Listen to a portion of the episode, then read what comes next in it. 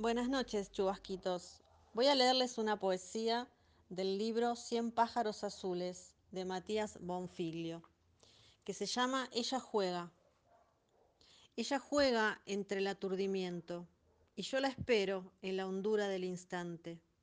La costa es una cicatriz de magia donde los náufragos nadan mares de roca y sal. Hoy es martes y sombra la tarde.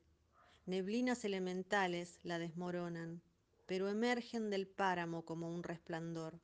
Todos los olvidos, todos los veranos.